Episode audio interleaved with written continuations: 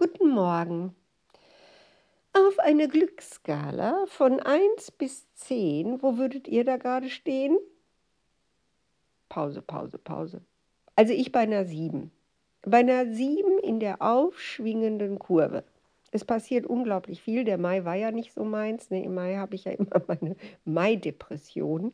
Meine alles blüht und glüht und boah, echt irgendwie ist so laut und so fruchtbar und das erschlägt mich. Ich bin mehr so der Novembermensch. Ach, ich liebe das, wenn alles zur Ruhe kommt, wenn die Blätter von den Bäumen fallen, wenn alles von den Farben her so gedämpft wird. Ne? Ah, vielleicht ist das meine Eitelkeit. Dann kann ich grün und blühen, weil dann sieht man es ja auch. Im Mai bemerkt das ja keiner. Kann sein, kann wirklich sein. Schließlich bin ich eine Seelenprima Ballerina, stehe gerne auf einer Bühne und werde gerne beklatscht. Okay, also jetzt seit Juni wird, äh, äh, erklingt wieder mehr äh, Applaus, der für mich hörbar ist und es tun sich wieder neue Sachen auf, die, ich, die mich begeistern, wo ich dann wirklich das Gefühl habe, also 63 ist dieser Körper, aber äh, auch mein Geist wird wahrscheinlich schon von der Leistungsfähigkeit eingeschränkter sein als mit 30. Ne? Also ich glaube nicht, dass ich bei einem Intelligenztest diese Leistungen noch äh, bringen würde, den ich als junges Mädchen, die ich als junges Mädchen bringen konnte. Mein Gedächtnis ist eine Katastrophe und so weiter und so fort. Aber diese Seele, diese Lust, diese, diese, ja, dieses Gefühl, ne, und wenn morgen alles zu Ende wäre, ich würde ein Apfelbäumchen pflanzen. Äh, nicht, dass ich Apfelbäumchen pflanzen würde, aber ich würde wieder was Neues anfangen, wieder ein neues Projekt. Und genau das passiert gerade und macht mich sehr, sehr glücklich. Nun ist ein neues Thema in mein Leben eingedrungen, und zwar das der Gewalterfahrung. Natürlich habe ich da seit anderthalb Jahren, seit ich Menschen coache, die ja durch ihre, ihre gesundheitlichen Zustand wie gelähmt sind und wirklich nicht arbeiten gehen können, zumindest nicht unter normalen marktwirtschaftlichen Bedingungen. Und äh, da ist ja immer das Thema Gewalt und ja, Mobbing, ganz viel Mobbing äh, ist ja immer dann mit drin. Und eine Eva fragt sich dann, was kannst du tun? Was kannst du tun, damit die Leute da rauskommen? Was kannst du tun, damit sie endlich wieder stolz auf sich sind? Damit sie an sich glauben? Damit sie sich trauen, Perspektiven zu entwickeln, sich was vorzunehmen, ohne zu denken, ach, das klappt ja sowieso nicht. Ich bin es ja nicht wert.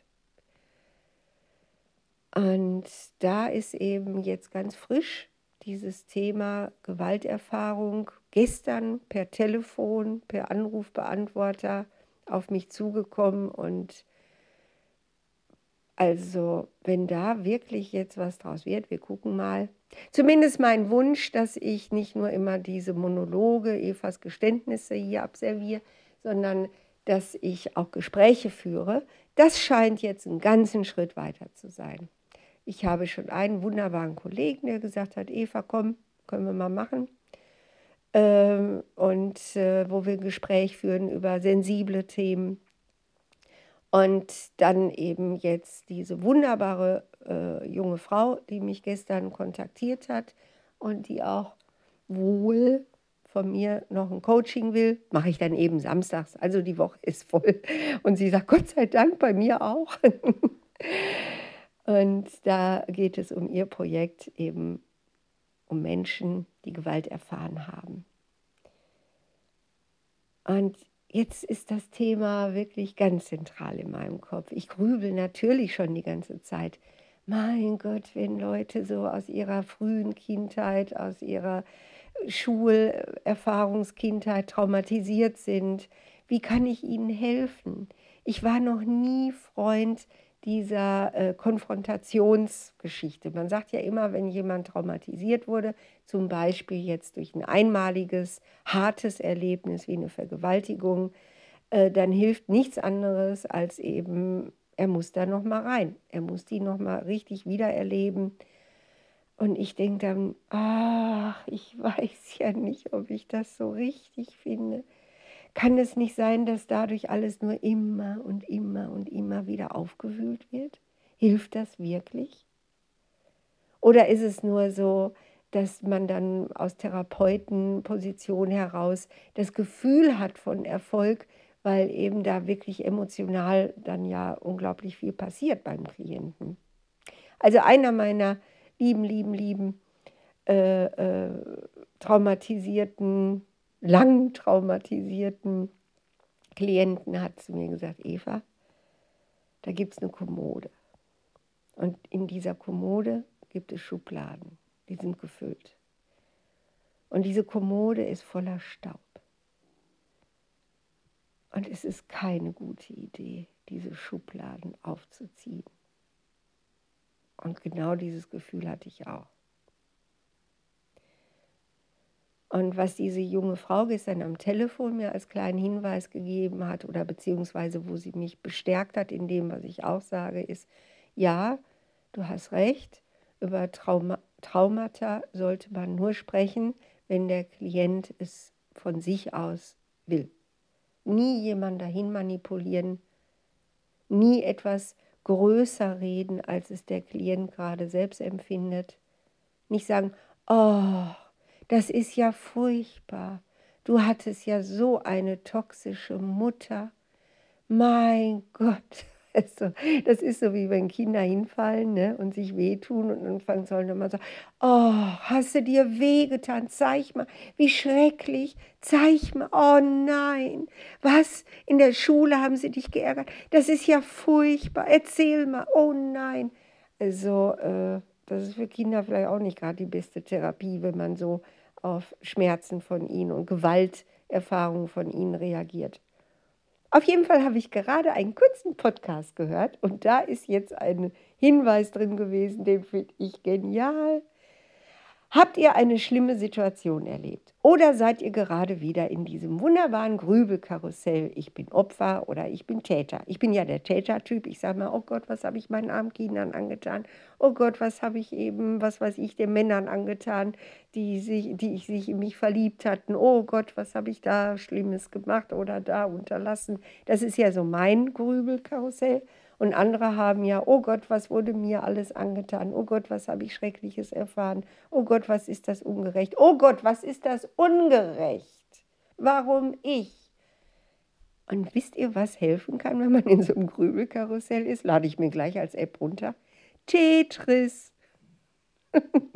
Ablenken nicht reingehen, nicht immer noch Dollar machen, sondern wie man beim Kind dann ja auch so pustet und sagt, so, ich puste jetzt mal auf die Wunde, so, alles weg.